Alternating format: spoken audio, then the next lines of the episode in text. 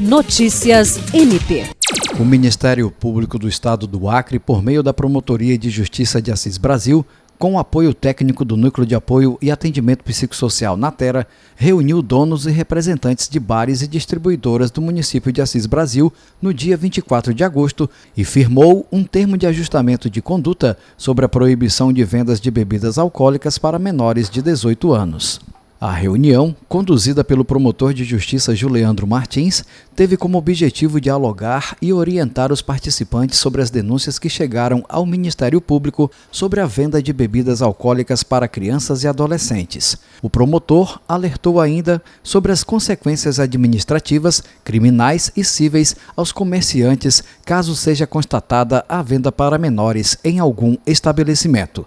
Jean Oliveira, para a Agência de Notícias do Ministério Público do Estado do Acre.